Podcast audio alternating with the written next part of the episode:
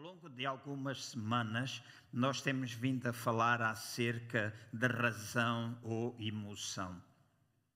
Não me canso uh, de dizer, está aqui o racional e emocional, não é o que eu vou falar hoje, uh, mas não me canso de dizer que a intenção com estas mensagens não é simplesmente trazer até vós alguma coisa que possa despertar uh, a vossa mente para uh, algo que eventualmente vocês nunca ouviram falar ou se ouviram, não, não é muito usual ser feito dentro das igrejas. A minha intenção não é essa, não é encher-vos de conhecimento, porque o conhecimento é importante na nossa vida, mas não produz transformação. A gente conhece muita coisa que não pratica. Então, o conhecimento não produz mudança. Nós dissemos que é importante a razão e todos nós temos o lado racional e o lado emocional presente na nossa vida e precisamos de ambos em nós. Não é assim? Muitas vezes eu ouço, e desde que comecei a ensinar acerca disto, comecei a ouvir muitas pessoas a dizer: Eu sou muito emocional, quero viver, quero agora passar a viver de uma forma racional. Nós tivemos a oportunidade de ver anteriormente que a razão mostra-nos como é que nós podemos fazer as coisas, mas na realidade quem nos leva a fazer aquilo que a razão nos mostra são as nossas emoções. Eu disse e dei alguns exemplos. Muitas vezes nós desejamos, por exemplo, uh, alguém tem o vício de fumar e quer, quer ver-se livre de fumar, sabe que não deve fumar, deseja deixar de fumar, mas não deixa. Então é a razão que está a comandá-lo ou é a emoção?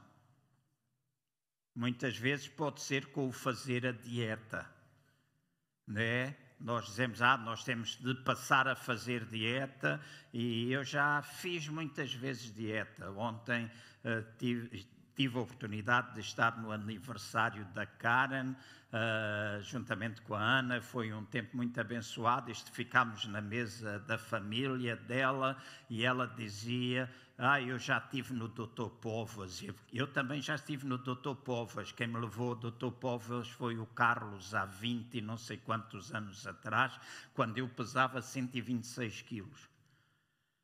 E fui ao Dr. Povas. E ela disse: Eu também fui ao Dr. Povas e consegui perder 12 quilos em não sei se foi meses, mas sei, foi, foi sim uns meses. Mas demorou três anos e já o recuperei todos. Né? Já o recuperei todos. E esta é uma dificuldade que nós muitas vezes uh, temos, porque na realidade o que faz com que Uh, nós, quando incitamos em fazer alguma coisa, determina se vamos continuar, acaba por ser as nossas emoções. E eu que já fiz algumas dietas, tenho orado, ouve bem, ouçam bem o que eu estou a dizer, eu tenho orado porque acredito que as dietas começam na nossa mente, verdade? Começam na nossa mente. Então é a transformação. Quando a Bíblia diz transformai-vos pela, renovais pela, transformai-vos pela mudança da vossa mente, não é? Então é importante que nós possamos aqui mudar todo o mecanismo e depois pôr em prática. Então, eu oro muitas vezes, há decisões que tenho vindo a tomar, que é, por exemplo, não comprar nada que eu saiba que me faz mal. Embora há muita coisa que faz mal. É, sei que há muita coisa que faz mal, que nós hoje comemos e que faz mal, não é? Mas há coisas que não, não fazem. Os, os irmãos sabem, fui viciado em Coca-Cola. Ontem falávamos disso uh, ao jantar, porque estavam lá muitos brasileiros e eles todos diziam: Nós somos viciados em Coca-Cola, 7-Up, no Guaraná e etc. E eu disse: Eu também fui viciado, não é? Mas parei Durante meses, ouçam bem, durante meses eu nunca comprei uma Coca-Cola. Né? Nunca levei para casa, enquanto eu não fui capaz de a vencer. No dia em que eu a venci, eu comprei uma garrafa de litro. Houve alguém que jantou na nossa casa e o Vasco queria, toda a gente bebeu, menos eu.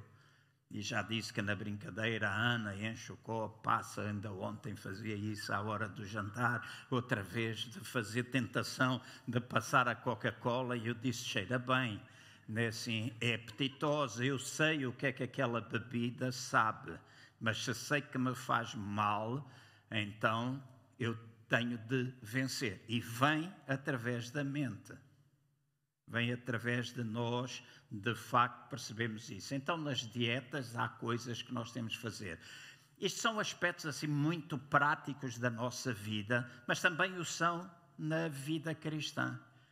Estamos a chegar quase ao final do ano e é normal no final do ano toda a gente fazer listas. Para o ano eu vou fazer assim.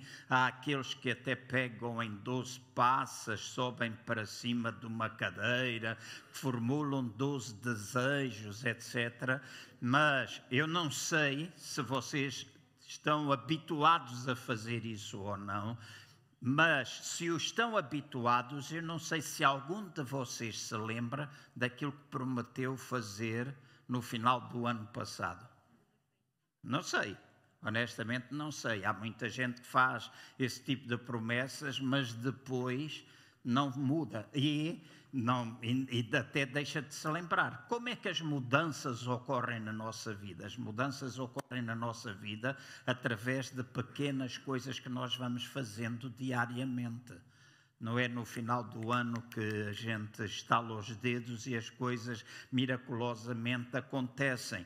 Nós precisamos ir renovando a nossa mente com a palavra de Deus. E quando nós dizemos que a palavra de Deus tem resposta e é resposta, ela tem e é resposta para todas as coisas. Amém? É, tem e é resposta para todas as coisas. Ela fala de todas as áreas da nossa vida. Não há nada que a Bíblia não fale às vezes de uma forma mais direta, outras vezes de uma forma mais subentendida, muitas vezes não nos diz, por exemplo, não está lá escrito qual é a namorada que tu deves ter, ou o marido que tu não deves ter, ou o carro que deves comprar ou não, mas a Bíblia dá-nos instruções de como é que nós podemos conhecer a vontade de Deus, dá-nos formas.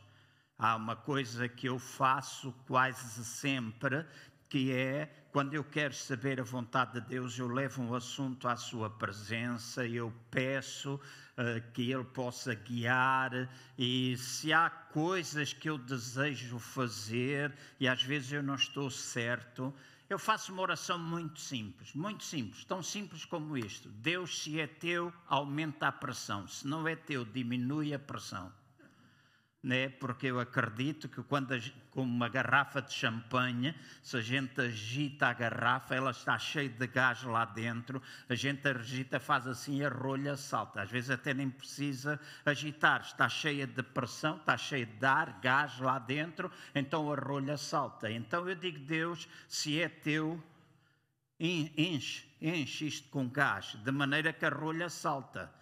E acima de tudo, mostra-me a paz. Eu sei que há pessoas que às vezes dizem: Ah, mas então nós não temos paz, nós, quando Jesus vem viver na nossa vida, não temos paz. Claro que temos paz, mas não é essa paz que Cristo traz que eu estou a referir-me, é aquela paz que nós sentimos quando sabemos que estamos a dar um passo e que esse passo é o passo que Deus nos dirige. Então, quando nós pensamos razão e emoção, nós vamos ver que as nossas emoções estão muito envolvidas em todo este processo. Então, mais importante do que transmitir conhecimento aos irmãos, eu estou a querer, e esta tem sido a minha oração, deixem-me dizer uh, com a idade que eu tenho e os 43 anos de pastor, quase a caminho dos 44, já deu para aprender muita coisa, já deu para conhecer muitas vezes as pessoas, já deu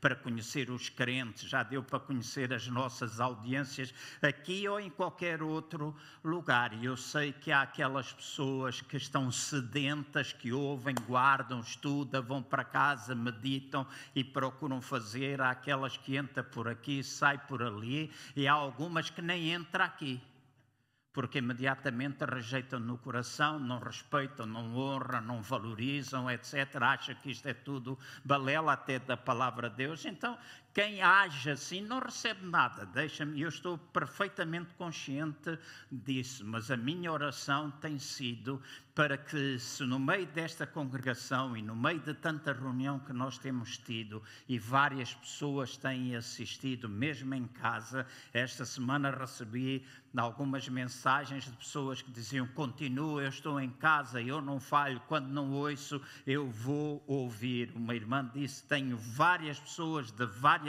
igrejas a escutar. Eu sei que há bênção para muita gente que tem aberto o seu coração. Para aqueles que não abrem, tudo bem na mesma, continuamos amigos, mas o meu desejo é trazer até aqueles que estão abertos ferramentas que vos possam ajudar no vosso dia a dia.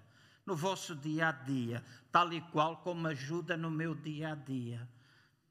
O gerir as emoções é muito importante, muito importante, e nós temos com frequência esses desafios em casa, marido, mulher, pais com os filhos, patrões, empregados, empregados, patrões, pessoas, irmãos, até na igreja, seja o que for, às vezes há muita uh, dificuldade na gestão das nossas emoções e se nós não agirmos convenientemente, então para nada adianta. Agora vocês vão me dizer, então, pastor está a dizer que nós ouvimos isto e todas as coisas ficam perfeitas? Não, é um processo.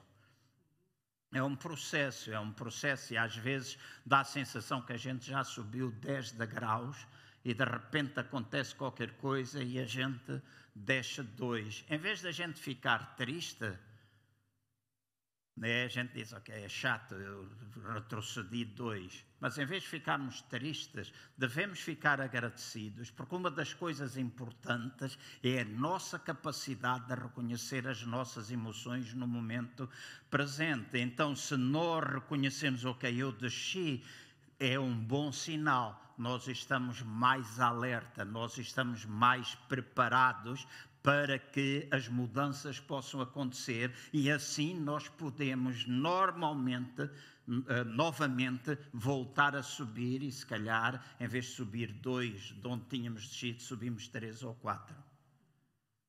Então, na nossa vida, nós precisamos isso e precisamos isto na família, precisamos isto na área profissional, precisamos isto na nossa vida financeira, etc, etc, etc. Porque em tudo nós precisamos a nossa vida. Eu já disse que há muita gente e o meu conceito é um pouco diferente. Eventualmente, alguns de vocês concordam com isso também. Uh, eh, tenho ouvido com frequência pessoas que dizem: primeiro para mim é Deus, depois a seguir a Deus está a minha mulher ou o meu marido, depois a seguir está os filhos, depois a seguir está a, a igreja, depois a seguir está o trabalho. Muita gente fala isto e ouço com muita frequência, né? essa escala de importância. Eu discordo 100% com essa forma de pensar, porque às vezes aquilo que nós dizemos que é menos importante acaba por ser o que é mais importante, que é o trabalho. Né? Acaba por ser o mais importante, é aquele a quem nós damos mais tempo. Né? Assim, se calhar tu dás 5 minutos de oração da tua comunhão com Deus, mas dás 10 ou 12 horas de trabalho.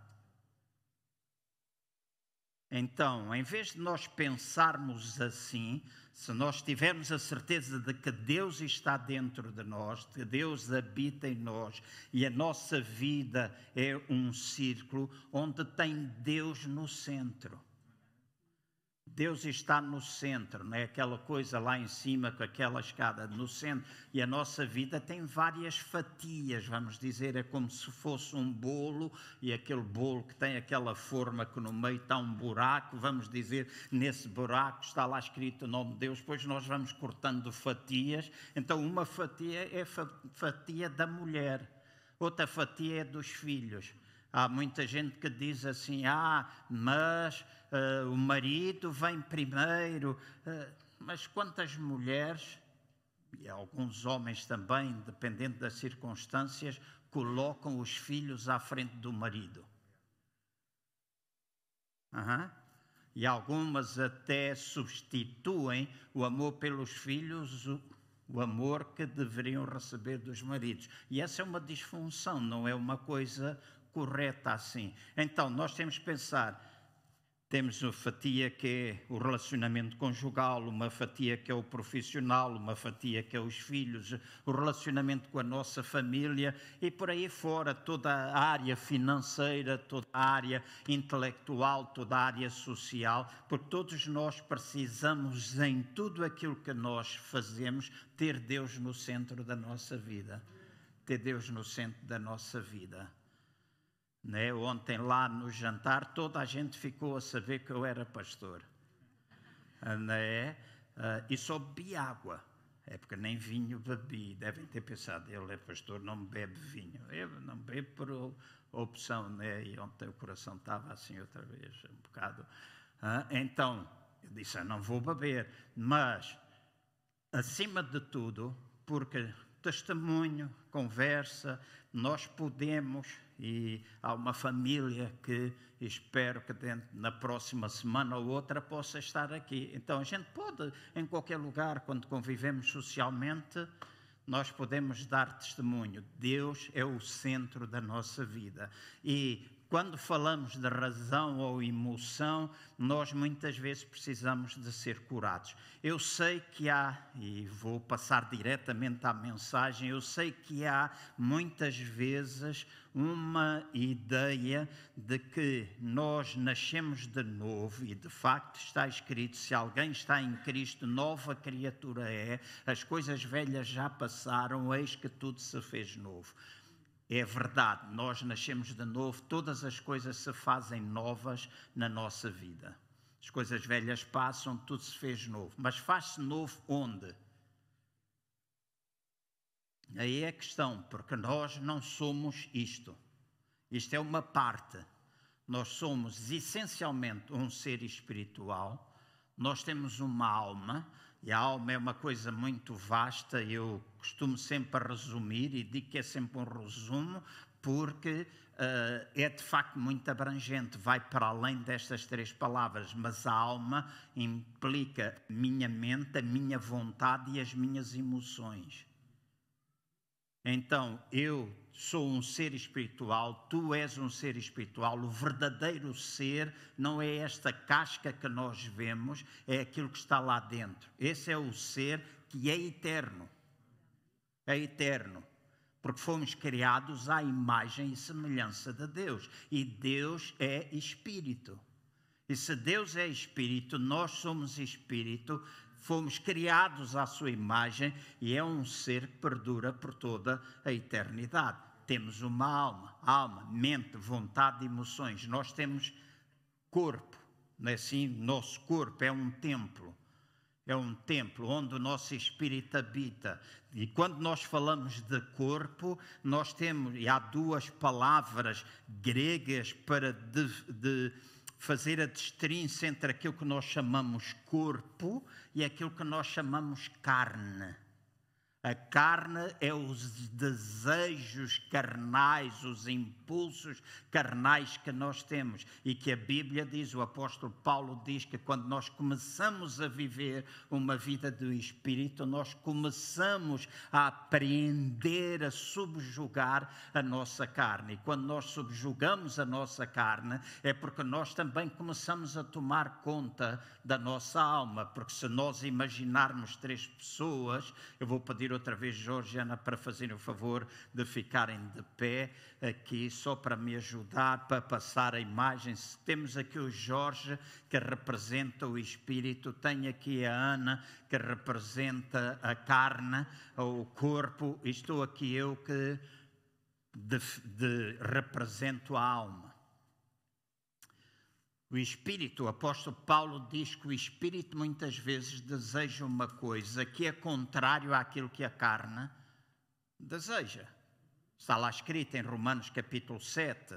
Se os irmãos forem lá, por isso nós cantamos. A Sara Tavares canta aquela música, aquilo que eu quero fazer, às vezes eu não faço e tal. Vocês conhecem essa música. Eu não vou cantar, porque senão vocês iam já embora. Né? Mas há esse verso que diz que aquilo que nós às vezes queremos fazer não fazemos, aquilo que nós não queremos acabamos por fazer. Então o espírito deseja uma coisa, a carne deseja outra. E está aqui no meio a alma, mente, vontade emoções. A alma, quando aliada ao espírito, faz com que a carne seja submissa, ou seja, faz com que aquilo que é natureza carnal fique debaixo de controle. Mas se a alma se unir à carne, o espírito fica ali sozinho a desejar as coisas, mas eles os dois estão unidos e estão a fazer aquilo que querem fazer. E na nossa vida nós precisamos, obrigado, nós precisamos aprender fazer essa destrinça. Por isso, quando falamos da razão e emoção, estamos a falar acerca de nós aprendermos a lidar com a nossa alma, de nós renovarmos a mente, de nós tomarmos controle com os nossos sentimentos. Podemos valorizar ou não valorizar estas coisas. Podemos, é, somos todos livres para o fazer tal e qual como para não o fazer, mas o meu desejo é que, de facto, cada um de nós se possa colocar diante de Deus de forma a assumir responsabilidade, foi aquilo que falámos a semana passada, autorresponsabilidade, em vez de andarmos a contar historinhas para nós mesmos, fazendo ou tentando enganar-nos a nós mesmos ou até as outras pessoas, e essa é uma forma de nós encobrirmos problemas, porque às vezes atiramos culpa para cima deste, culpa para cima daquele, nós atiramos, uh, culpamos até os nossos pais pais ou as nossas mães, a vida que nós temos levado, que se nós uh, tivéssemos nascido noutra casa, que a vida tinha sido diferente. Quem é que está aqui que não gostaria de viver ou ter nascido na casa e ser da família Rockefeller? Até já não vou para o Rockefeller, né? mas para o. Como é que chamava o dono do continente? O, o Jerónimo, esse é do Pingo Doce. Né, esse é do Pingo Doce, mas não faz mal, a gente faz publicidade ao Pingo Doce agora. Né, o Jerónimo Martins, quem é que não gostava? Muita gente gostava, de, se calhar, de ter lá nascido, mas eu não troco a minha família por nenhuma com todas as virtudes e com todas as, fra as, fragilidades, porque nascemos na nossa família e ao nascer na nossa família, ao fazermos parte desta geração, é porque Deus tem um propósito. E está escrito na palavra de Deus que foi Deus quem ordenou as, as gerações. Então, se Deus ordenou as gerações, Deixa-me dizer-te, Emanuel, tu nasceste nesta geração porque Deus tem um propósito para a tua vida nesta geração, não é na outra. Noutra qualquer, é nesta geração. Então, nesta geração, nós temos de enquadrar a nossa vida e temos de assumir a responsabilidade e ir trabalhando, porque na vida, deixem-me dizer assim, nós ou vamos viver o papel de autores ou vamos viver o papel da audiência. Na vida, nós vamos viver o papel de comandante ou nós vamos viver o papel de náufrago. E quem decide o papel que vai viver somos nós. Todos nós que estamos aqui na nossa vida podemos encontrar mil e uma razão para fazer as coisas que nós às vezes fazemos e arranjamos as nossas desculpas. Amém? Amém? Todos nós temos. E todos nós podemos sempre arranjar um culpado. Mas talvez a grande mudança que nós precisamos fazer, e escutem bem o que eu volto a repetir, talvez a grande mudança pela qual nós precisamos começar é aprender a tomar consciência e a assumir responsabilidade da vida que nós vivemos. Eu volto a repetir. Talvez a maior mudança que eu e os irmãos precisamos é começar a tomar consciência. Quando nós temos consciência do problema, quando nós temos consciência do sentimento, quando nós temos consciência da emoção, quando nós temos consciência se é a razão, a emoção que está simplesmente presente e tomamos consciência, assumimos responsabilidade, nós partimos para a mudança. Pode haver muita coisa a ser trabalhada e hoje nós vamos falar sobre três coisas: as memórias, a consciência e também a nossa zona de conforto. Porque ninguém muda nada na sua vida se estiver numa zona de conforto e do deixa andar. E alguns até dizem: é pá, a gente anda cá até o dia que a gente vai morrer. E quando a gente morrer, a gente morre e acabou-se tudo. Ok, mas eu, no dia em que eu morrer, até lá, eu espero estar a fazer aquilo que Deus quer que eu faça e a viver o melhor que eu puder viver. A ter uma vida boa, saudável, em todas as áreas da minha vida porque esse é o desejo e a vontade de Deus. E as decisões, escutem bem, quando nós somos confrontados, tu não estás aqui por acaso, nem alguns não estão cá por acaso, ou alguns estão em casa ouvir por acaso. Nós estamos aqui porque nós precisamos ouvir aquilo que vamos falar hoje. E é a decisão que nós tomarmos com aquilo que nós ouvimos que vai produzir mudanças e pode produzir mudanças na nossa vida para todo sempre. Há um slide que vem a seguir a este e que foi escrito por uma pessoa e ele é um dos grandes consultores americanos. O nome dele é Richard Blunder e Richard Blunder, ele é um mestre naquelas coisas de autoajuda, ele disse: porque continuar a ser a mesma pessoa de sempre se nós podemos ser uma melhor pessoa? Por que é que a gente há de continuar a ser a mesma pessoa se nós podemos ser pessoas melhores? Quem é a decisão? Do pastor? Quem é a culpa? Do pastor? Não. Eu sei que a gente tem as costas largas e leva com as culpas de muita coisa, não é? Há muita gente que nos culpa, há muita gente que até culpa a igreja.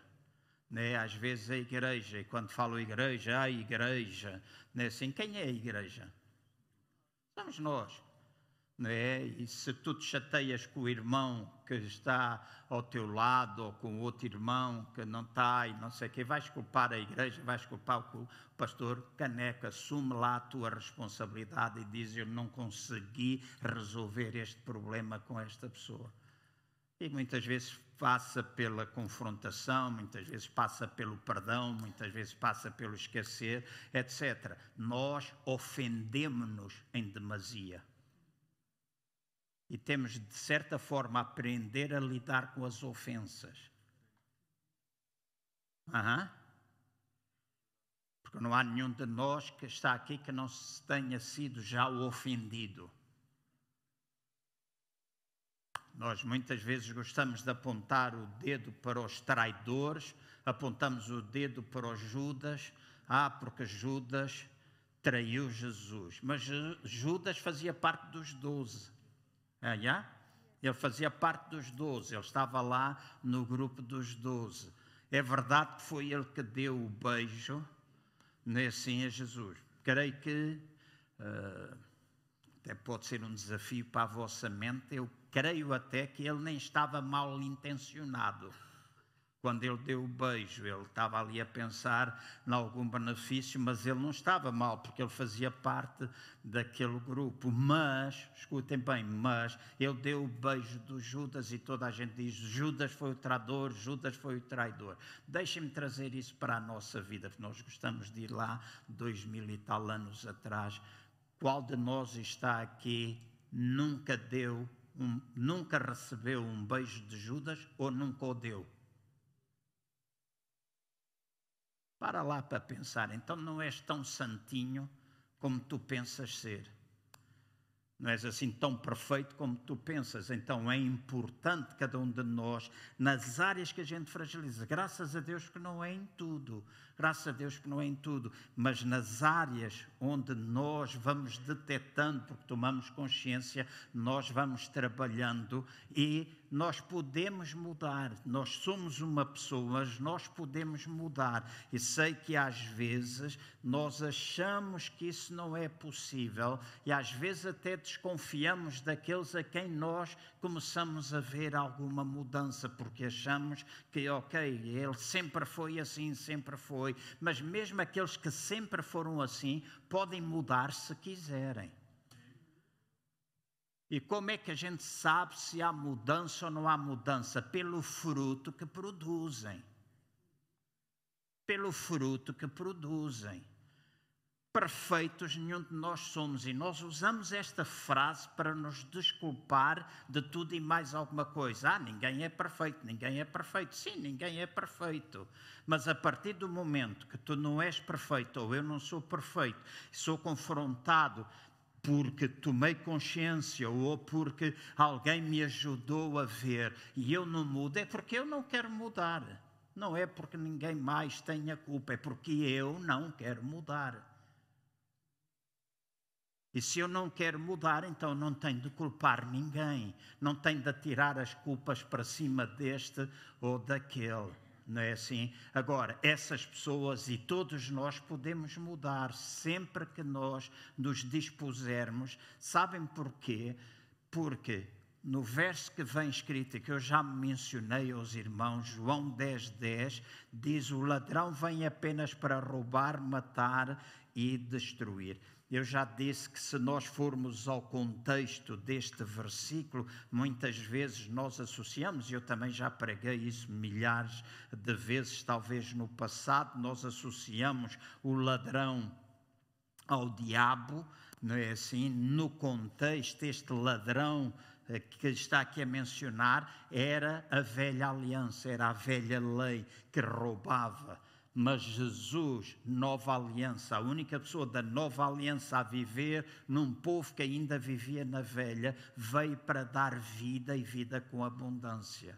Veio trazer vida para nós, veio encher-nos da sua vida e é uma vida com abundância. Então eu e os irmãos podemos ter uma vida verdadeira e eterna, uma vida melhor e mais rica do que qualquer outra vida que nós já possamos ter sonhado. Esta é este é o versículo dentro daquela Bíblia que é a Bíblia a mensagem que se os irmãos tiverem a oportunidade de comprar, comprem, é muito bom para ler, principalmente à noite ou de manhã, é bastante simples, uma linguagem bastante simples e que nos ajuda, não altera em nada o sentido. Lá, João 10, 10, eu vim para que tenham vida e a tenham com abundância. Aqui diz, eu vim para que eles tenham uma vida verdadeira e eterna, uma vida melhor e uma vida mais rica do que qualquer outra que tenham sonhado. O que é isto? Vida abundante.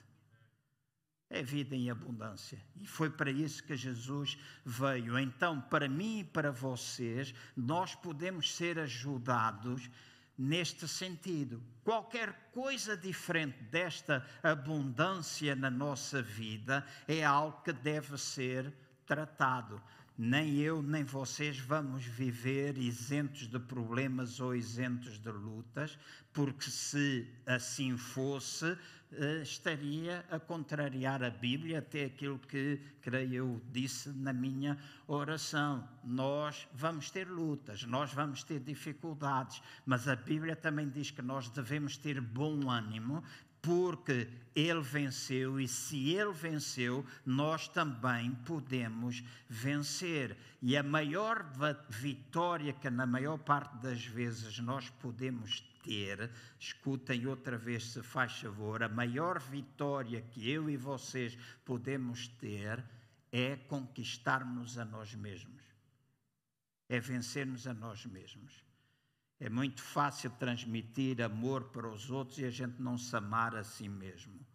E quando falo de amar a si mesmo ou conquistar as batalhas interiores, as guerras uh, interiores que nós às vezes temos, as muitas disfunções que nós temos. E volto outra vez a dizer: isto serve para alertar os irmãos, não serve para culpar quem quer que seja, para ir culpar o avô ou a avó, porque se tu hoje tomas consciência de que há uma eh, iniquidade que tem vindo a ser transmitida de geração em geração, porque tu és filho de Deus, hoje mesmo, em nome do Senhor Jesus, tu podes quebrá-la.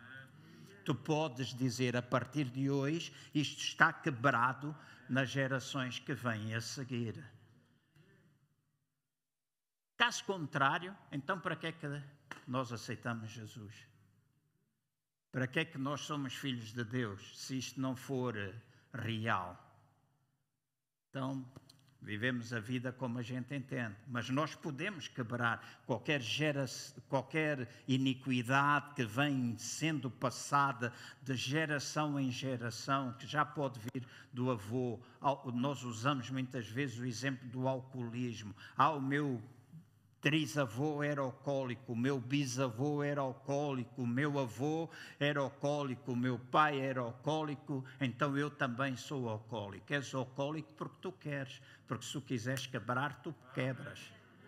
E tens Jesus do teu lado, tens Jesus na tua vida que te ajuda a quebrar essa iniquidade geracional. Então nós podemos fazer a mesma coisa, nós usamos álcool, mas a mentira, tantas outras áreas na vida e que às vezes nós não nos apercebemos porque tem muito a ver com aquilo que eh, nós, eu já disse antes, com a infância, aquelas coisas que nós vimos, aquelas coisas que nós ouvimos, aquelas coisas que nós vivenciamos.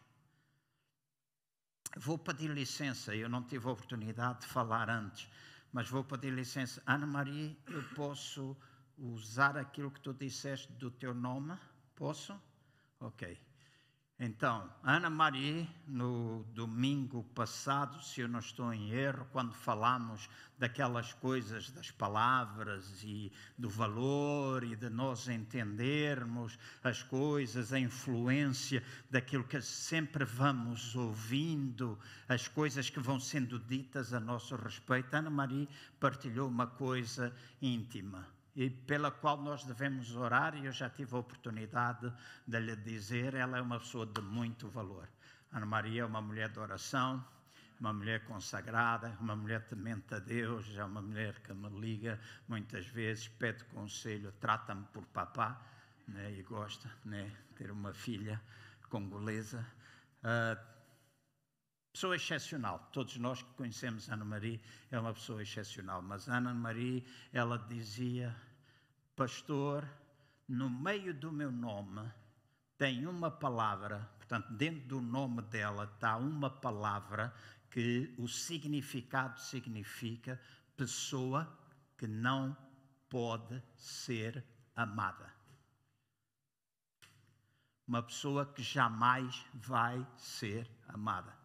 E ela dizia-me que sempre que ela ouvia desde o princípio o nome dela e ela até os dias de hoje. Ela diz: Eu hoje compreendo, hoje, depois de ouvir, eu estou a começar, porque ela sempre disse para ela mesma que ela não merece ser amada.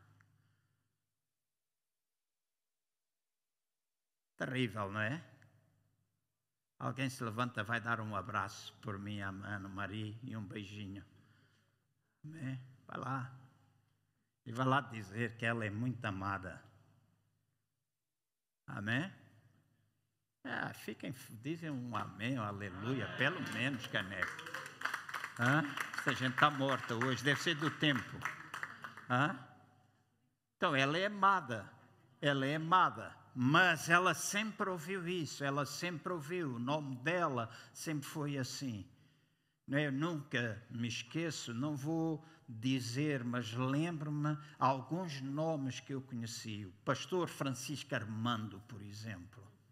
Pastor Francisco Armando, vocês sabem qual é o nome do pastor Francisco Armando? Todos nós dizemos Francisco Armando, Francisco Armando, Francisco Armando. Todos nós dizemos e conhecemos pelo pastor Francisco Armando, mas ele chama-se Francisco Armando Fezes. É terrível um pai dar um nome desta a um filho. Ele não usa, e graças a Deus ele não usa e ele não tem nada disso. Mas às vezes estas coisas que se vai ouvindo desde pequeno, né, como o pai dizer: Tu não vais ser ninguém na vida, tu és uma fezes, uma fez.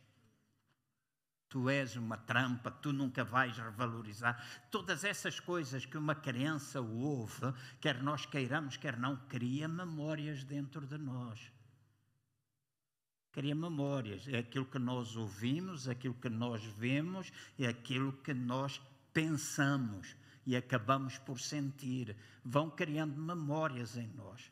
Então, Ana Maria, ela diz: Eu não posso ser amada. E eu disse: Ana Maria, tu és amada. E eu espero, ouçam bem, eu espero que os irmãos desta congregação, com muita frequência, façam o inverso que cheguem junto da Ana Maria e digam eu amo-te muito. Sabem porquê? Porque as memórias, elas podem ser alteradas através do reforço das nossas palavras.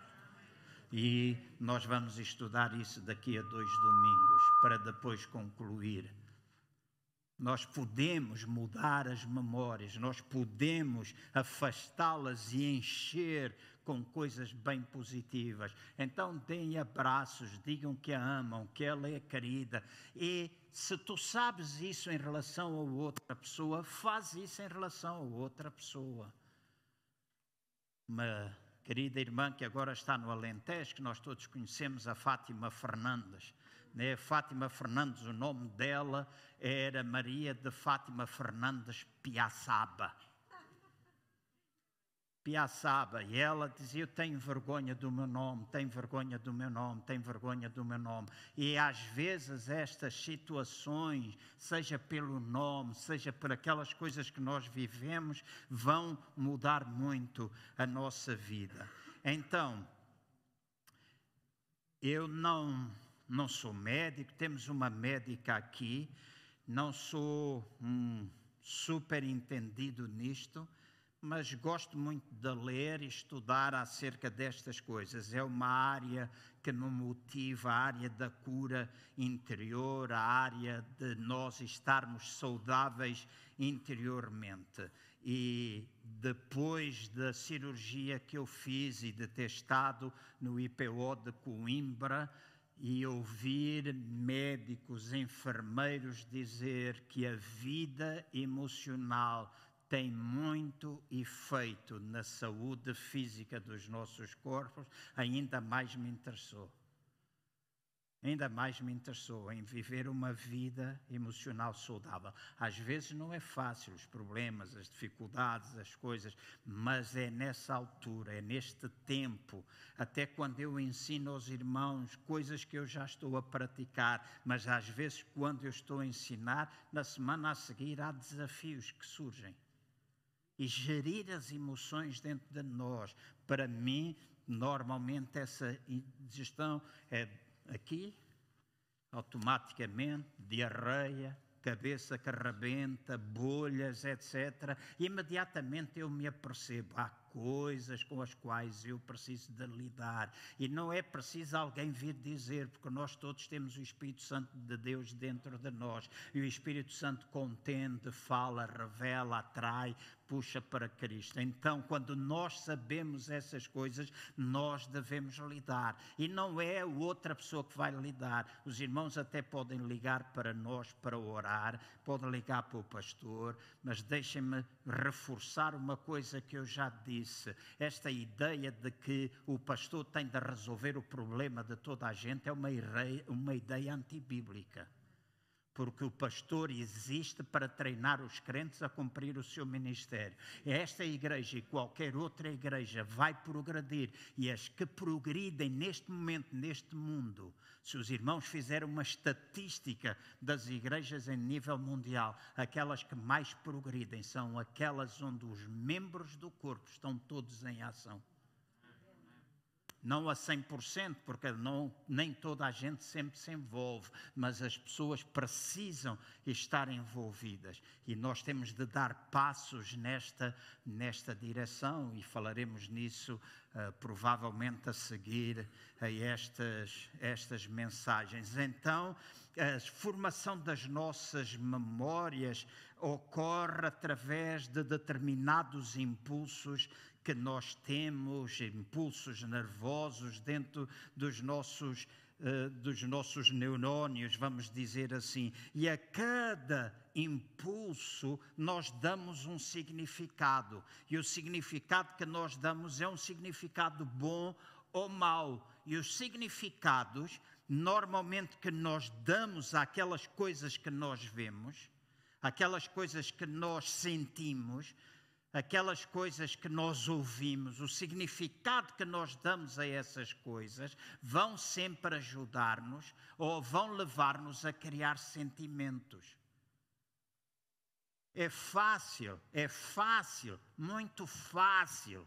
E os irmãos sabem tão bem como eu, é muito fácil nós julgarmos as pessoas pela aparência.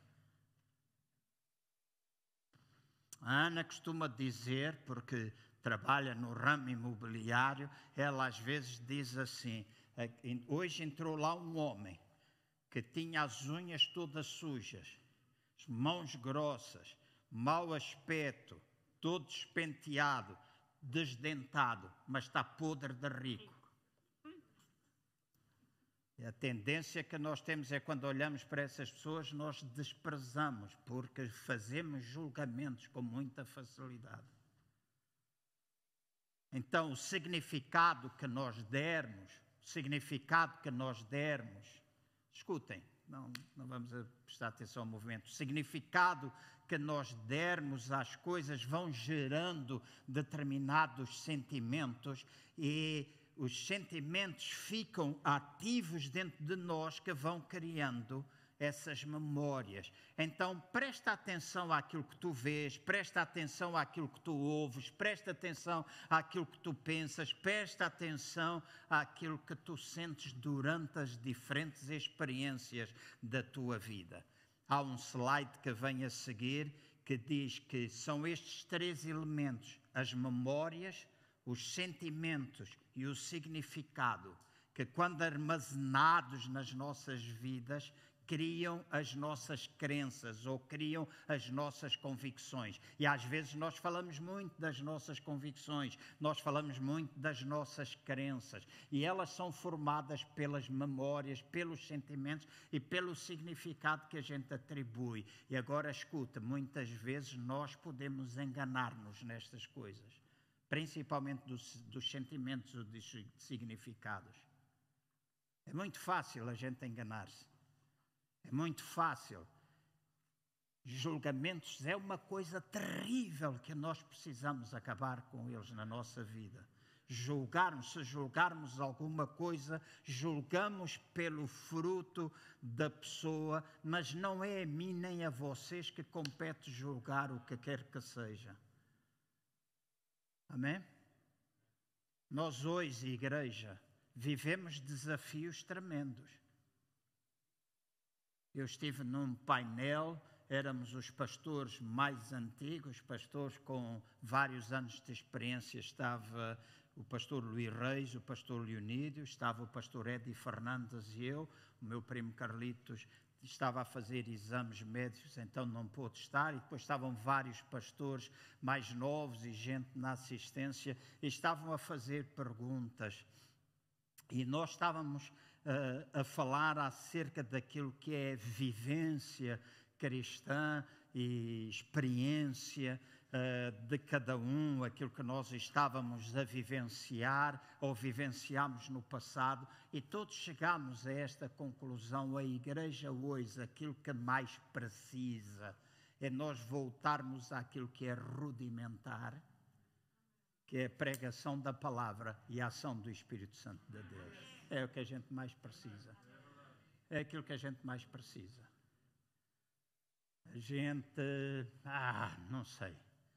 Eu clamo e quando a gente não sabe, a gente deve pedir, mas não há, há nesta geração nova desafios que nós não vivemos. Há neste, antigamente os valores estavam muito mais, talvez, definidos, mas a igreja hoje enfrenta problemas que não eram tanto tão conhecidos ou tão fortes no passado.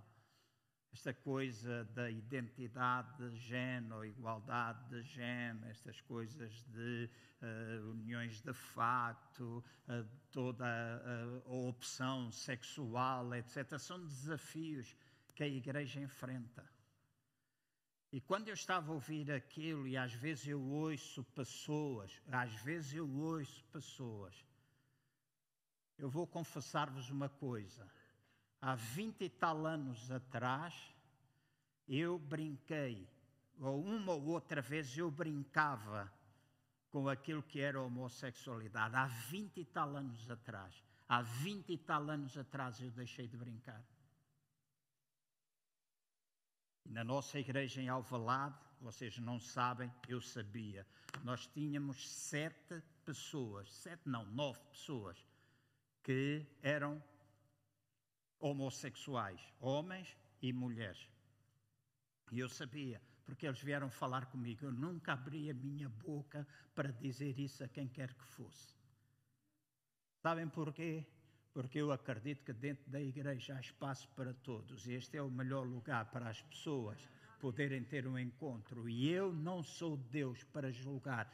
Com isto eu não estou a dizer que eu defendo isto ou não defendo. Eu entendo que há um padrão bíblico, eu entendo isso. Eu entendo e não não saio desse padrão. No entanto, eu acho que a igreja é o melhor lugar para a pessoa estar, para nós não julgarmos. E o melhor é ninguém saber, por causa de alguns parvalhões que às vezes existem, ou parvalhoas. Parvalhões, parvalhões ou parvalhoas, não é? Ou parvalhãs, ou como é que essa coisa se chama? Parvalhonas. Nós temos de aprender. Hoje há desafios, mas marcava o passado, a paixão pelas almas, a paixão por conquistar, a paixão por pregar, a paixão por ver pessoas convertidas a Jesus. Onde é que está esta paixão no nosso coração? Falo para o CCVA Prior Velho, falo para a maior parte das igrejas nesta nação. Uma estatística diz, uma estatística recente diz, feita há dois anos atrás, que a maior parte das igrejas em Portugal não cresce. A maior parte do crescimento de uma ou de outra igreja é proveniente da transição de crentes de uma para outra. E às vezes os que saem de uma para outra saem chateados ali, vão para ali um tempo. Alguns parecem pulgas saltaricas, já tiveram em três ou quatro. O pastor é o culpado, a igreja é o culpado. E os filhos da mãe nunca reconhecem que estão errados e que têm de resolver os problemas deles, mas podem saltar de tudo para quanto é sítio, de um lado para o outro. Essa é a nossa realidade. E as igrejas em Portugal têm aumentado, mas mais de 70% das igrejas que foram abertas no nosso país nos últimos cinco anos são oriundas do estrangeiro. A média de idade dos pastores em Portugal é acima dos 57 anos de idade. Então há alguma coisa que nós temos de fazer para mudar. E se eu não se recordarem mais nada, aceitem esta palavra profética para a vossa vida. Nós somos responsáveis por mudar esta situação. E vamos mudar quando nós mudarmos, quando nós começarmos a assumir, quando nós procurarmos convicções, quando nós procurarmos estar saudáveis na nossa vida. As memórias vêm, todas essas coisas vêm. Mas deixem-me dizer, quando as memórias chegam, elas vão cada uma para seu lugar. Eu tomo alguma medicação ainda. Posso dizer ainda, não é, doutora Cristina? Ainda, né? Porque eu, ela é que não pode tirar, né? Mas ainda tomo, ainda. Pode ser que um dia eu deixe de. E não é quando morrer, ainda em vivo, né? Amém? Há alguns que eu já deixei de tomar. É verdade, alguns eu já deixei por opção, não estou a dizer para as pessoas deixarem, não. Eu coração tomo sempre, para o diabetes eu ainda tomo, ainda, porque esse é daqueles que eu quero deixar a seguir. Né? Porque eu acho que eu posso controlar o diabetes sem comprimido, acho. É, só vai depender daquilo que eu comer, né? Só vai depender daquilo que eu comer. Não pode ser tanta batata frita. Não como muita. De vez em quando como um pacote, mas não como muita. As mulheres gostam de aumentar, né? Mas eu não como assim tanto. Eu não como assim tanta batata frita. Arroz e outras coisas. Mas Tal e qual quando eu tomo medicamentos, e se eu tomar, e de manhã tenho que tomar seis, às vezes as pessoas dizem, ah, o Eric Lavan diz, pá, tu devias tomar cada um de 10 em 10 minutos. E eu digo, não, eu tomo tudo junto. Ele diz, mas tu consegues engolir isso tudo? Eu disse, sim, só preciso um bom copo de água. Meto seis comprimidos na mão e vai. Quando eles chegam ao meu fígado, será no fígado, né? Eles são todos é no fígado, não é? Vai. É bem, vai primeiro ao estômago, mas depois é o fígado que distribui, não é? O, aquele composto vai para uma determinada área, o outro composto, se eu tomar um comprimido para a dor de cabeça, não é assim? Vai operar na dor de cabeça, não resolve o meu problema se tiver diabetes. Então, cada compromisso tem o seu composto. As memórias é a mesma coisa. Cada memória que nós entesouramos vai criar efeitos na nossa vida e cada uma vai ser conduzida ao lugar certo. Então, eu espero que o Espírito Santo de Deus, espero mesmo que o Espírito Santo de Deus nos possa criar convicções bastante fortes, convicções que possam ser saudáveis, convicções que possam fortalecer a nossa vida. E eu creio que cada criança, cada jovem, cada adulto, cada pessoa de idade precisa viver padrões de vida em que as memórias que são produzidas são memórias que possam trazer cura. Por isso eu dizia há pouco, Ana Maria viveu durante anos assim. E há muita gente que está aqui que não tem o um nome, mas pensa da mesma maneira. Não valho nada, não sirvo para nada, não tenho valor, eu não sou amado.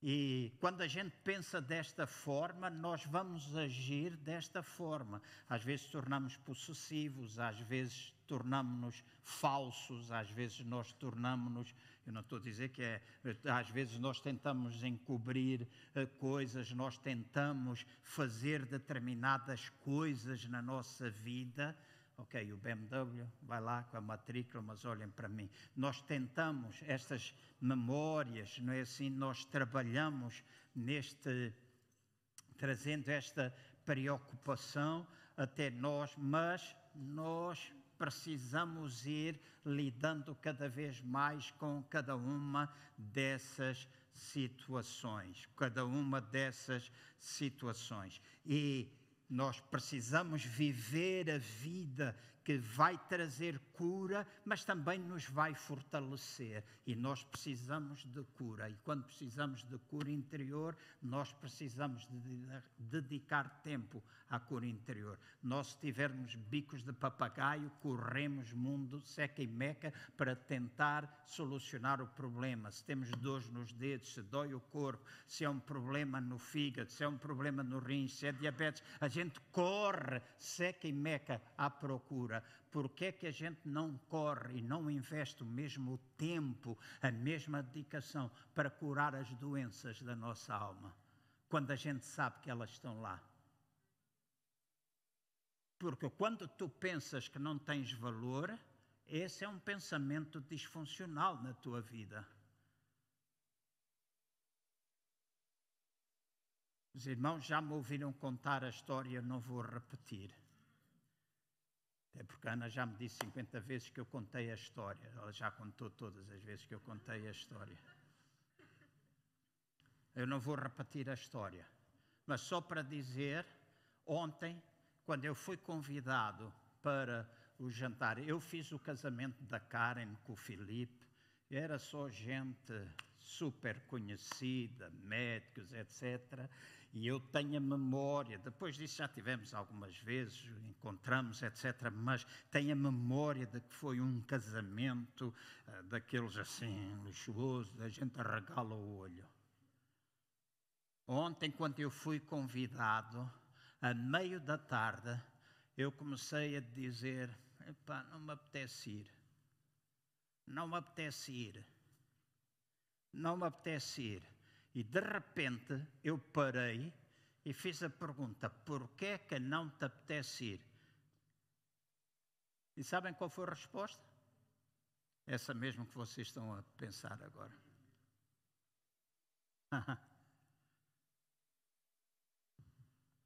Essa mesmo que vocês estão a pensar. E eu disse: Eu vou. Eu vou. E fui. E quando eu cheguei lá, foi uma vitória para mim. Teste, fizemos todos o teste do Covid, etc. Né? Aqueles a cuspir. Né? Esses são mais fáceis. Cospe três vezes.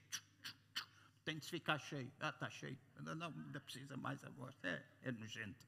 Não é assim? Mas, quando eu estava e me sentei na mesa, para mim, intimamente, eu tinha um gozo pela vitória alcançada sobre uma situação que me dominou durante anos e anos e anos e que me levava a fugir deste tipo de eventos por causa das memórias lá atrás. Então, todos nós enfrentamos lutas, mas todos nós temos de fazer alguma coisa em relação a isso. Há sete padrões de memórias. Eu vou pedir que passem e eu vou acelerar, porque alguns de vocês dizem que eu prego muito tempo, né? Mas isso é para ajudar aqueles que, quando eu não prego, diz o pastor nunca mais prega.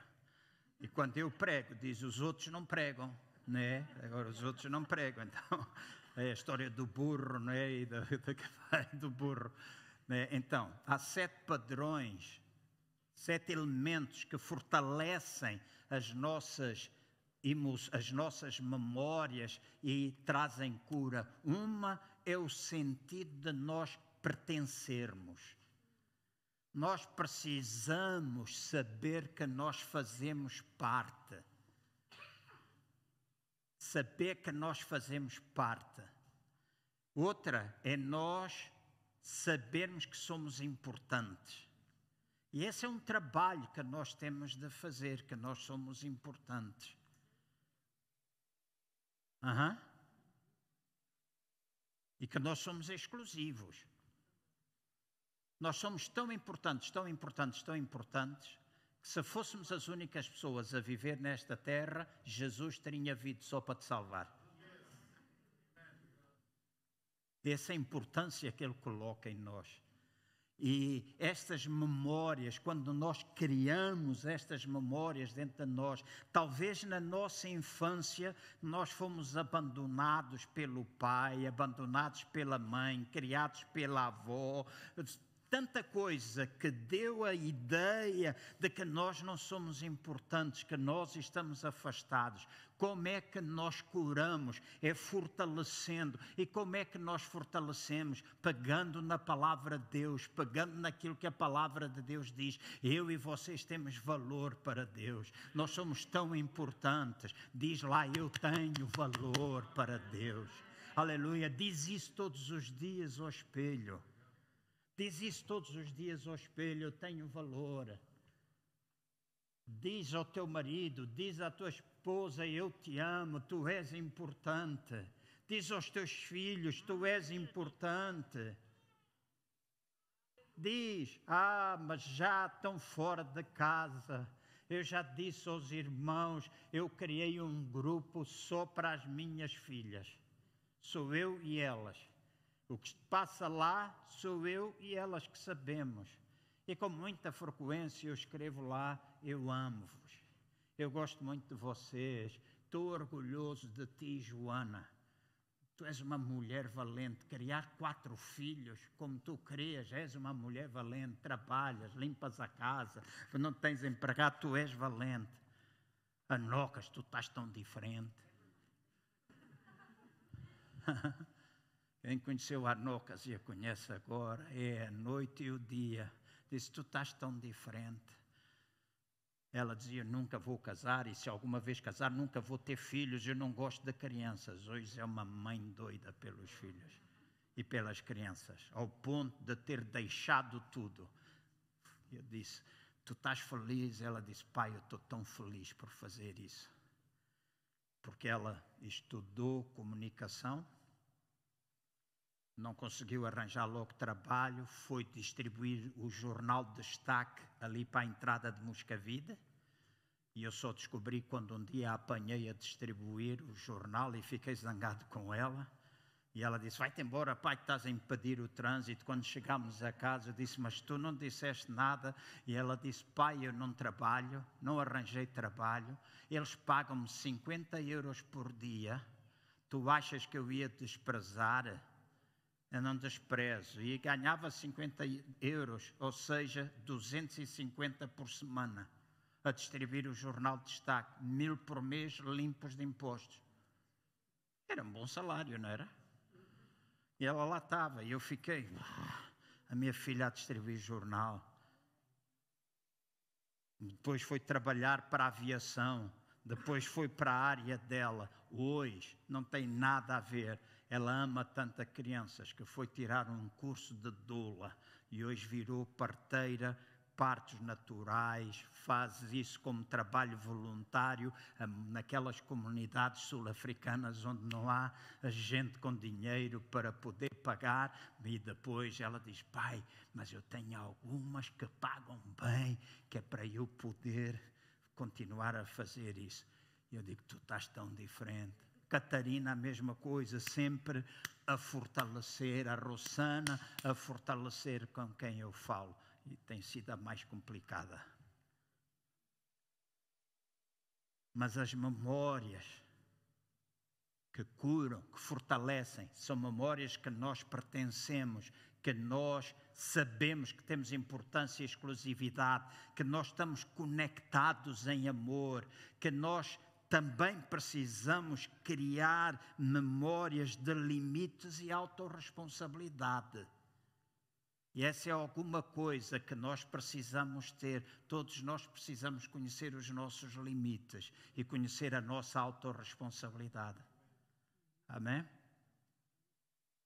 Há linhas que a gente tem de traçar, nem que seja imaginária, nem que seja uma linha imaginária mas eu amo as pessoas, gosto de estar com pessoas, mas se for demasiado tóxico para mim, ouçam bem, se for demasiado tóxico para mim, eu traço uma linha imaginária.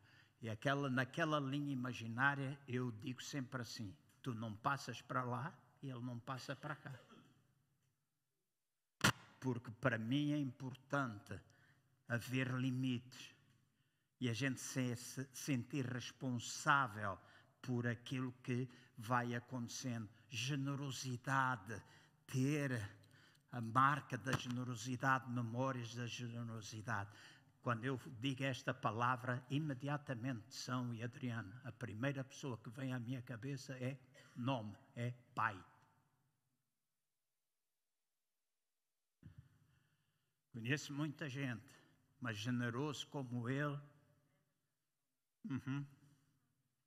Então, sempre que eu falo de generosidade, o nome do meu pai vem à minha cabeça desde o tempo em que eu era miúdo desde o tempo em que eu era miúdo. E houve coisas que eu só vinha saber com 45, 50 anos de idade, porque nunca soube anteriormente. Estas crenças, crença de crescimento, crença de missão e de significado. Qual é a tua missão? Qual é o significado que tu tens? Então, quais são as pessoas a quem é que nós podemos levar quando nós sairmos deste culto? pensa quais são as pessoas na minha vida, na minha família, nos meus relacionamentos, a quem eu posso levar estas crenças fortalecedoras. Será que tu tens alguém na tua família que precisa ter a certeza, no teu trabalho, precisa ter a certeza que pertence? Que está conectada em amor? Como fizemos há pouco com a Ana Maria. Ana Maria, chega aqui, se faz favor. Chega aqui, se faz favor, é rápido. É só para dar um exemplo. Então, se na vossa vida há alguma Ana Maria, se na vossa vida há alguma pessoa que por causa do nome, por causa das memórias do passado, ficou a pensar que não era amado, quando tu esta semana estiveres com ela, chega lá e abraça, dá um beijinho e diz: Tu és amada tu és amado. Então tu estás a mostrar pelos teus gestos, ela está a sentir o meu abraço. Quando eu estou a abraçar, ela está a pensar. Amém? Ela está a pensar, ela está a ver e ela está a ouvir. Tu tens valor e és amada. Amém? Então leva. Obrigado. Leva isso a alguém, leva isso a alguém. Estas memórias tu precisas, em vez de levares outras coisas. Porque às vezes nós levamos outras coisas. Agora, queremos mudar ou não queremos mudar? O que é que vocês querem? Como é que vocês olham para estas coisas? O que é que nós queremos? Eu não tenho tempo, porque já passei e não quero de facto passar muito. Vou pedir o outro, o outro slide. Slide que vem a seguir. Que são os diferentes tipos de memórias que nós podemos criar na nossa vida. Tenho pensado muito, muito nelas. Uh, Primeiro é aquelas memórias, às vezes, que são positivas, mas acabam por ser triviais, coisas às quais nós não damos muito valor, às vezes, na altura. Mas eu lembro-me, eu lembro-me de, enquanto pai, muitas vezes sentar as minhas filhas ao colo e dizer ao ouvido delas: Eu amo-vos. Lembro-me de fazer isso. Lembro-me da Joana, quando ela nasceu. Lembro-me de ela, nós contámos o dinheirinho todo. Eu recebi 100 contos de ofertas quando eu casei e montei a minha casa com 99 mil 450 e faltava dinheiro para o colchão e foi o pai do Jorge Elias que ofereceu o colchão posteriormente. Eu contei tudo e comprei e eu gosto de decorar como eu gosto, de ter como eu gosto. E lembro que eu comprei uma mesa em espelho naquela altura se usava, era daquelas mesas tipo beliche, sobreposta, era espelho, e eu amava aquela mesa. Aquela mesa ao lado do sofá, e nunca me esqueça Joana a saltar em cima do sofá como qualquer criança, cai em cima da mesa e desfez a mesa toda. Naquele momento, subiu um calor lá de baixo até cá acima, e eu disse: Vou dar uma palmada. E no momento que eu ia dar uma palmada, este pensamento veio até a minha mente, até o meu espírito: Tu jamais podes corrigir alguém se primeiramente tu não ensinares. Yeah? E a gente às vezes gosta de corrigir, mas não ensina. E se a gente não sabe fazer as coisas, por que é que havemos de ser julgados?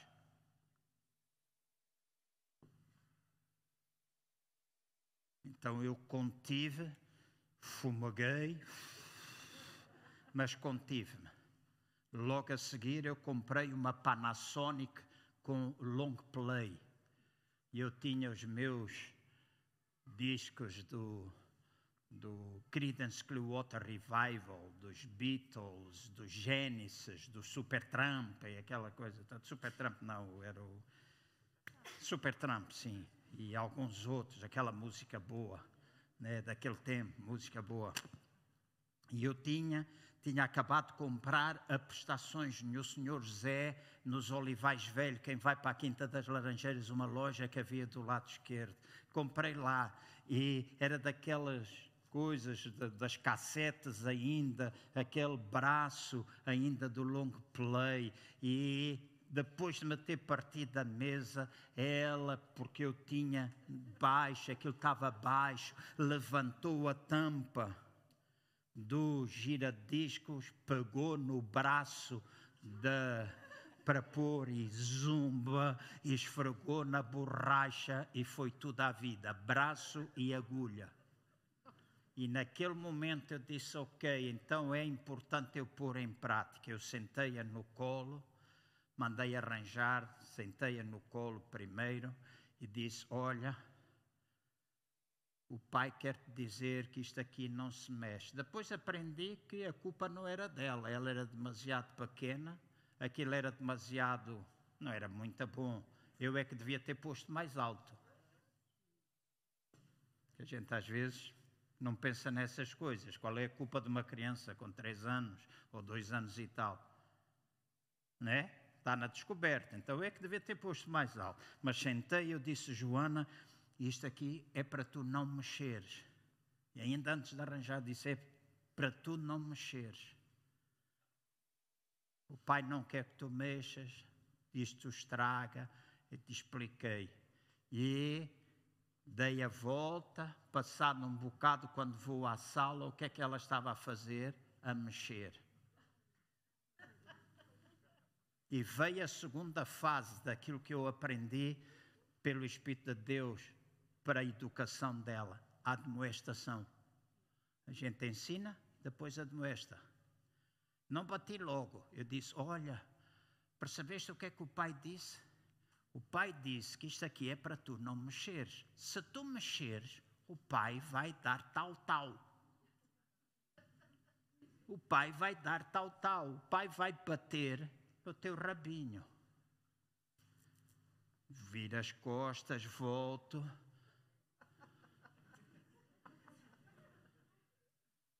E eu, trás, trás, por cima das fraldas, mas com força suficiente para doer. Porque essa coisa de fazer festinhas é treta. Mas dei com força, sem, sem violentar, claro. E ela desatou a chorar, chorou, chorou, deixei-a a chorar na sala. Depois eu regressei, sentei ao colo e disse: O pai ama-te muito. Mas o pai já tinha dito para tu não mexeres. Tu percebeste, não percebeste? Eu percebi.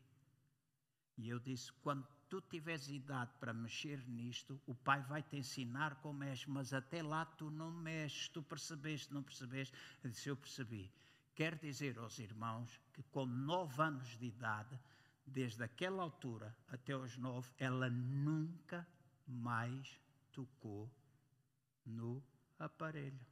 E com nove anos de idade, eu fui ensiná-la como é que aquilo se mexia, o automático, aquilo ia, era giro, né? aquela forma, ia lá. Então, isto tem a ver com memórias positivas que a gente pode criar, coisas que são triviais. Então, quando a gente senta um filho ao colo e dizemos ao nosso filho: Tu és lindo, tu és amoroso, ele vê, ele sente esse afago, então é importante. Há outras memórias que são mais poderosas na nossa vida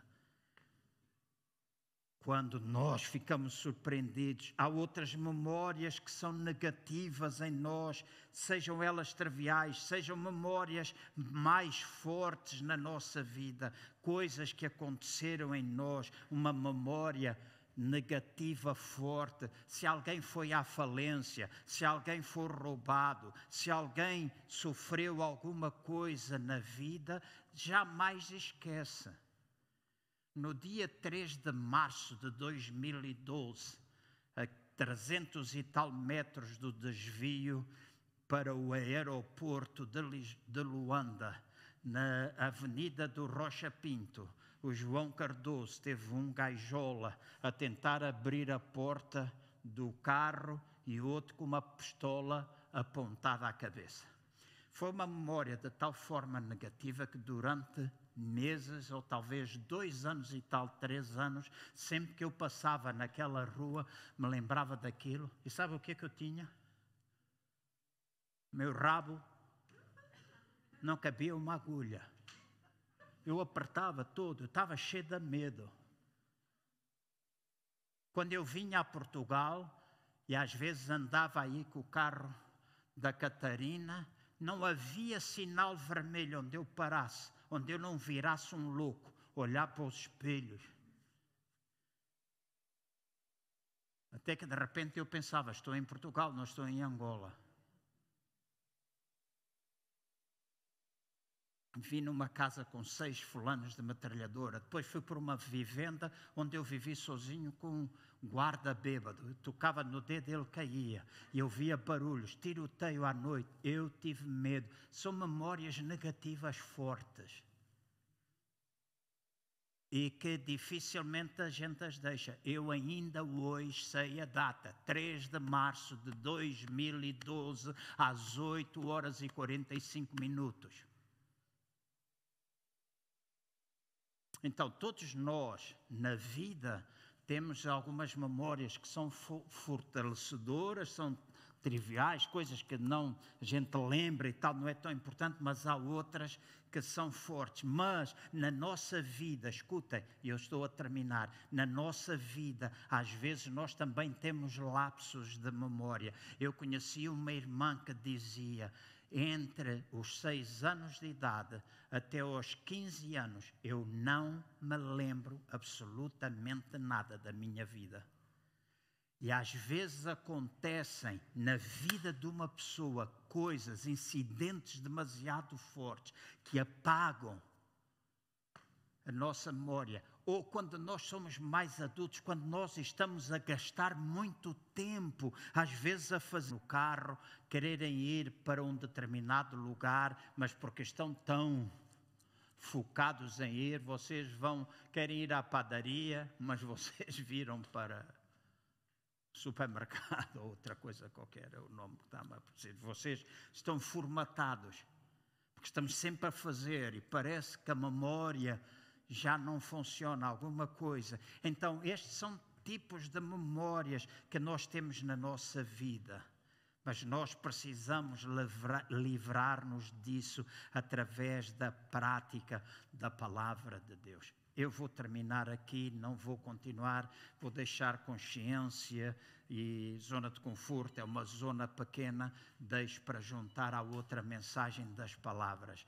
Mas eu espero que os irmãos, quando forem para casa, os irmãos se lembrem principalmente das memórias que nós precisamos criar e que são fortalecedoras. Se não fizeres isso com outras pessoas, faz contigo mesmo.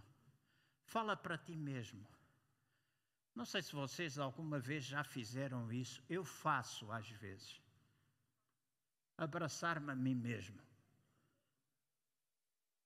Hum? Uhum. Já pensaste? Abraçar a ti mesmo. Dizeres no espelho: Tu és amado, tu tens valor, tu és precioso. Tu podes errar, mas se tu errares, tu podes ser perdoado. Falaste para ti mesmo, ouviste a ti mesmo. Dizeres essas coisas para o espelho, falares a ti mesmo, sentar e começares a interiorizar aquilo que tu sabes que é da palavra de Deus, o valor que Deus coloca, tu começas a interiorizar para que aquilo que está lá dentro e que não é conforme a palavra de Deus possa sair. Pastor, para que é isso tudo? Para que tu mudes e ao mudares possas transformar-te numa melhor pessoa, para que quando nós começarmos, quando nós, nós já estamos a investir nesse sentido, mas quando esta igreja se começar a mover como um corpo, Rui, seja movida por pessoas saudáveis consigo mesmo. Gente que quando as pessoas vêm dizem, que respira saúde, saúde mental, saúde emocional, saúde intelectual, saúde espiritual. Respira-se, porque a gente estamos a fazer o nosso melhor. Nós não andamos a seguir o curso deste mundo. Este mundo tem tanta coisa a acontecer e ensina-nos tanta coisa que está errado se nós deixarmos influenciar por isso. Eu não defendo a ignorância, eu gosto de ler Estou, encomendei três livros para ler. Estou à espera que chegue. Eu sei que eles já chegaram, voltaram para trás esta porcaria quando vem do estrangeiro. Agora tenho de contornar isso. Mas para ler, para aprender mais. Mas a gente lê. Depois de ler, o livro não resolve o problema, a gente tem de fazer. Mas temos de ler de acordo com aquilo que a gente precisa também e às vezes aprender um pouco mais. Então, se a gente vai ler e aprender, isso para mim, eu penso, eu já não vejo televisão quase. Quase não vejo. O tempo todo que eu tive em Angola, eu não tive televisão em casa um ano e qualquer coisa, porque depois, ainda hoje, há, há muitos anos eu paguei, foi acho que em 2013 eu paguei a net, a televisão, etc. E depois tive de dar mil dólares por fora para eles meterem o cabo, e depois queriam mais mil dólares por fora para ir fazer a ligação, e eu deixei, ainda lá está hoje para ir pôr, né? Ainda hoje está para ir pôr. Eu disse, ok, então não há problema. Hoje a gente tem acesso à informação, livros, etc., internet, a gente pode ir à procura, mas cultivar a nossa cultura, seja a nível intelectual, saúde mental. No outro dia, o professor Daniel Sampaio, eu ouvi na rádio, ele teve Covid e ele disse: Eu passei graves problemas. Eu disse: Eu amo o que este homem está a dizer, uma pessoa tão importante e que ajudou a vida de tantas pessoas, estava a reconhecer que ele, depois do Covid, passou por graves problemas de saúde mental e que agora a maior parte das pessoas que o procuram são pessoas com problemas de saúde mental. E depois do Covid, há muita gente com problemas de saúde mental, verdade?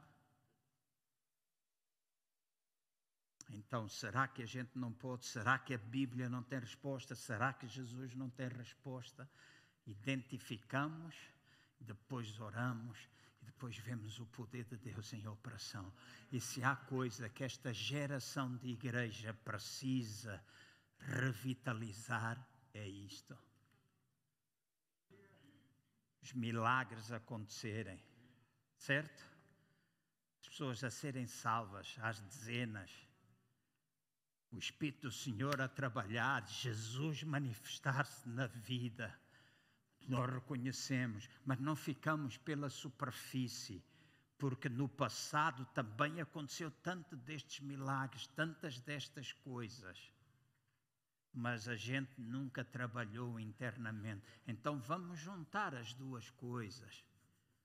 Vamos deixar Deus fazer a parte dele e vamos nós trabalhar a nossa e dizer: Espírito Santo, mexe comigo, mexe comigo, mexe comigo. Há algum problema em ir a uma festa de aniversário onde supostamente estava gente importante? Não estava assim, estava lá Simão Sabrosa, o, Xavier, não sei mais, gente assim. Metem medo de alguém? Não, só na minha cabeça. Uhum. Só na minha cabeça. Então, quem é, de quem é o problema? Deus, não meu, cabeça. Então, temos de trabalhar a cabeça. Sou salvo? Sou. Tenho Espírito de Deus? Tenho. Leio a Bíblia? Sim. Oro? Sim. Falo em línguas? Sim. Mas ainda luto com isso às vezes. E eu tenho de vencer. A mesma coisa contigo. Vamos ficar de pé, se faz favor.